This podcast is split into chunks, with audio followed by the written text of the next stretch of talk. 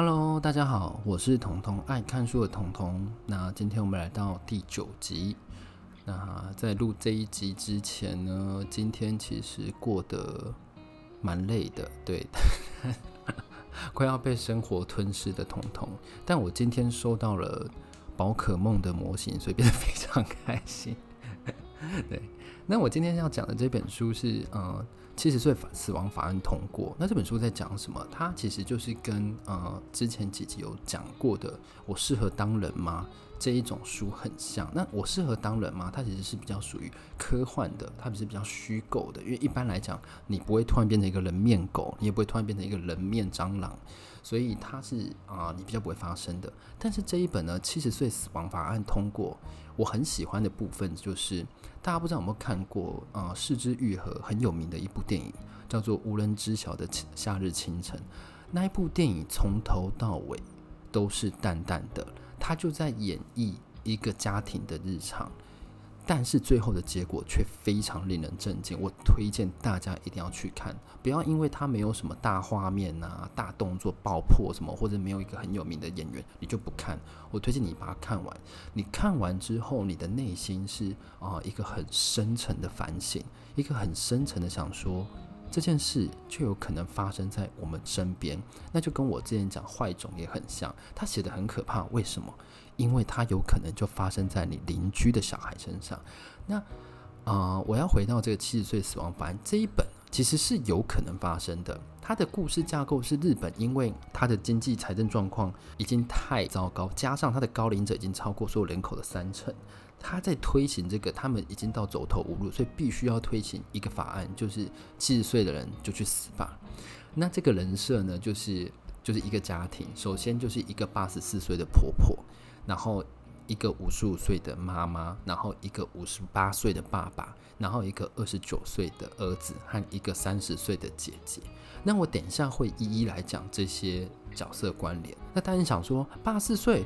那不是要就地就死吗？啊，没有没有没有，政府还是有点人性的。政府说两年后再执行这个法案，所以他想要让这个法案在这个社会上让子弹飞一下，就让他们去做一些正反两面讨论，然后让大家去理解这件事情，让大家去吸收这件事情。那首先是这一本书，他会透过这五个人的角度去看这件事情。那我首先先讲婆婆，那婆婆因为发现自己。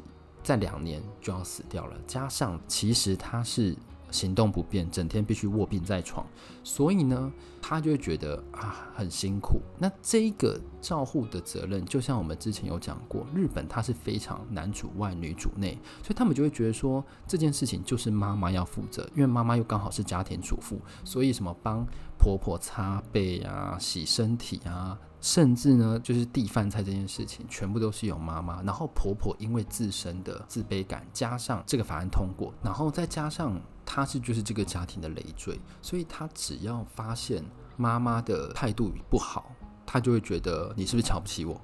他就会对妈妈越来越凶，甚至就是把妈妈当做佣人在使唤。那妈妈叫东洋子，那妈妈其实是这一个家里我觉得最可怜的角色。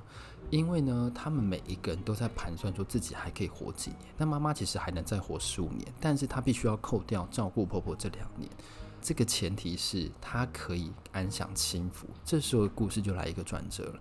她的老公，她一向觉得说老公是很温柔体贴的。其实虽然有时候有一点被婆婆宠坏，但是基本上还是会很为她着想。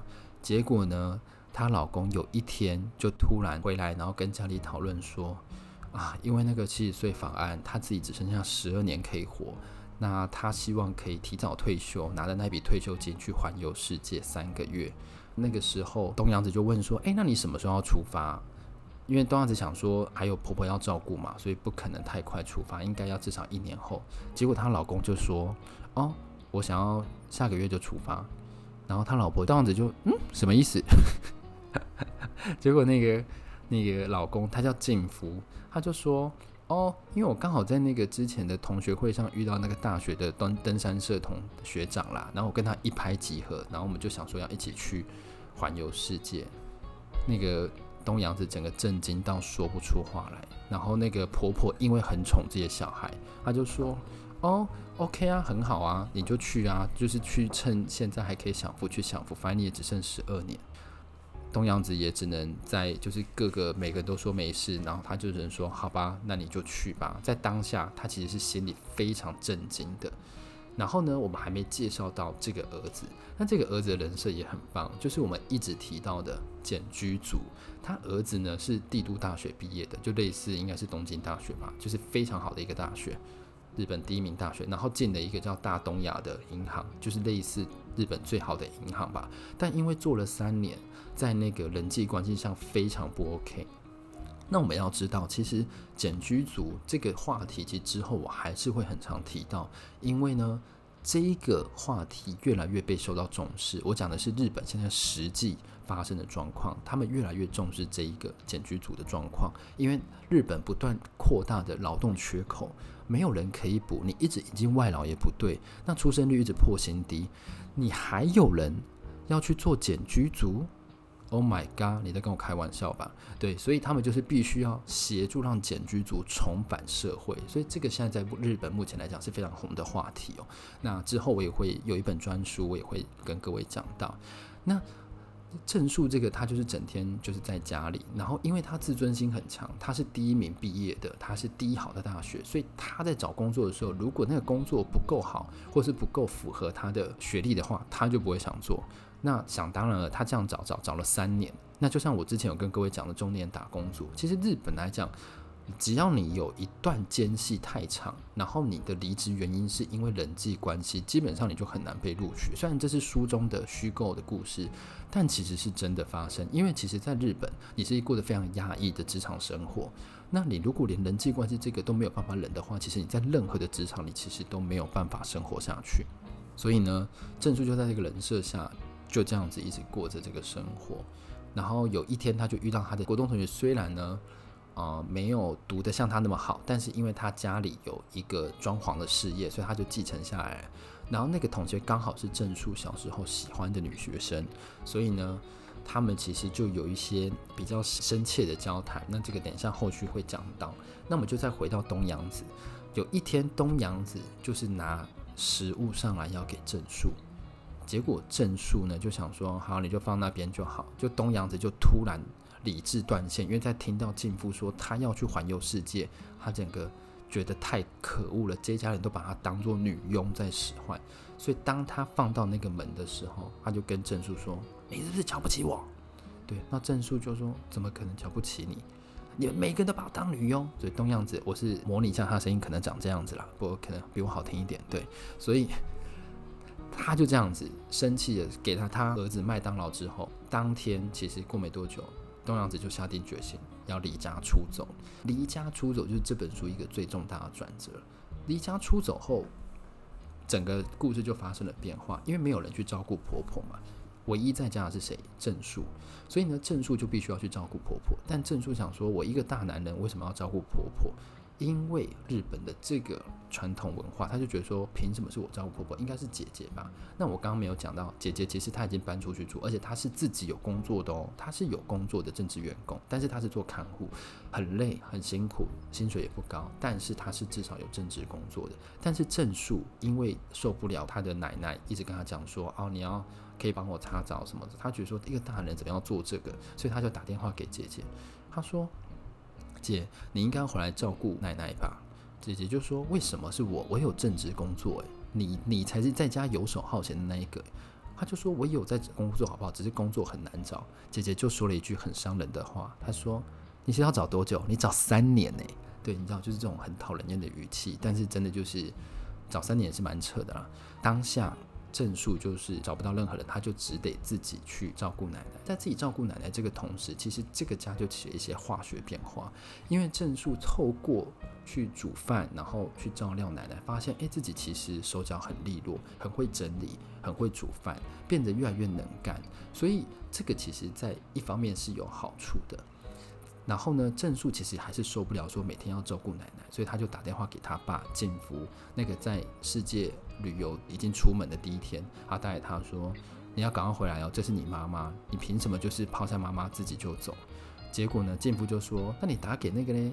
东阳子就是啊、呃，他老婆，他就说他已经离家出走了，那你再打给谁谁谁，反正就尽其所能的推脱这件事情。”那这件事情呢，好死不死被奶奶听到了。奶奶其实心里觉得说：“哎，其实这个家就是把我当做累赘，我还是赶快去死一死好了。”那我们前面有说到郑树不是有认识到一个小学同学嘛？然后他是做装潢的，然后这个装潢的他就突然有一天就是可能知道郑树家的啊、现在的状况会比较需要有人照顾婆婆。那个小学同学就说：“诶，那就不如从家的环境去做改造，让大家减少一点去要照顾婆婆的时间，然后让婆婆自己也可以行走。所以就是透过这个方式，其实让这个家越来越正面，就每个人都认知到说，其实。”看护这个并不是只有某一个人工作，大家都要齐心协力去想办法。这个是我觉得还不错。然后最后进夫也真的就是四天后就回来了。那回来之后也没有要做事情的意思，但是也有尽力去弥补他之前都没有做、都推给他老婆的事情。所以大家都是往一个正向去做发展。每一个人都觉得说，照顾奶奶不再是一个人的工作。那东阳子呢？他不是离家出走了吗？然后他离家出走之后，其实他很想念家里，他有偷偷递纸条给给家里，然后希望郑树可以打给他。结果郑树没有打给他，然后东阳子就受不了，就自己打回去。打回去之后，其实那个时候他们已经自己照顾奶奶一阵子了，所以他们其实就觉得，我们终于能体会你的辛苦了。所以大家就是开始互相的体谅，就是最后变成一个很温馨的剧情。然后呢，最后政府就说这个七十岁法案没有要通过，为什么呢？他只是想抛出一个震撼弹，让大家可以去思索现在的立场和七十岁死亡后的立场。他就觉得说，大家都太短视尽力了。如果我们今天规划更长久一点。就是推出这个法案，让大家可以适应。说，我们今天一个法案，为了国家长久生存，我们就是要怎么怎么做。我们可以开始修改一些部分，比如说去提高年轻人的工资，让年轻人和老人不会钱都集中在老人那里。所以呢，我觉得这本书它其实有一点点、一点点虎头蛇尾。但是呢，每一个日本的小说家，我觉得他们很棒的地方是，他们都一定会把自己的社会状况、把自己的观点融入在里面。那这一个部分，他其实把它写得很像你的邻居、你的国家，有可能就有发生这件事情。所以我觉得是写得蛮好的。所以大家其实可以去看看这一本书。这本书我觉得在台湾没有很轰动，但我觉得还蛮值得大家看的。好，那其实呢，今天我已经做到第九集了。也是做了一段时间哦，接下来其实题材来讲还是会更多元，因为其实我讲书的速度跟不上输出的速度。但如果你有想要听的类型，或者是你觉得哪一本书透过我讲可能会比较有趣，很快就可以认识这本书，然后你再决定要不要去买，这些都可以。那你也欢迎跟我做交流。那其实我做到第九集已经有一些统计资料了，我发现听我的观众。国家很特别，居然有来自美国的，而且还有很多州，比如说 New Jersey 啊、奥利冈啊什么的，我觉得很特别。所以其实一开始我是想说做兴趣，然后后来想想，想要发现自己在 Podcast 这个行业中，我可以达到什么样的商业价值。而且我看到我的 Podcast 居然有美国人在听，甚至还有马来西亚人在听，还有新加坡人在听，我都觉得真是。虽然收听数可能没有到这么这么多，但是我觉得其实是一个很特别的经验，所以我也很开心可以跟这么多人去做交流。那如果你喜欢我的节目的话，就是欢迎再帮我分享喽，或者是我我有想到一个方法，就是或者是大家可以去那个很有名的人那边帮我留言说，诶，可以听听看彤彤爱看书哦，这样我可能会爬得比较快，对不对？可能有更多国家人会看到我，我觉得这很有趣。好。那就先这样喽，谢谢各位，大家晚安，拜拜。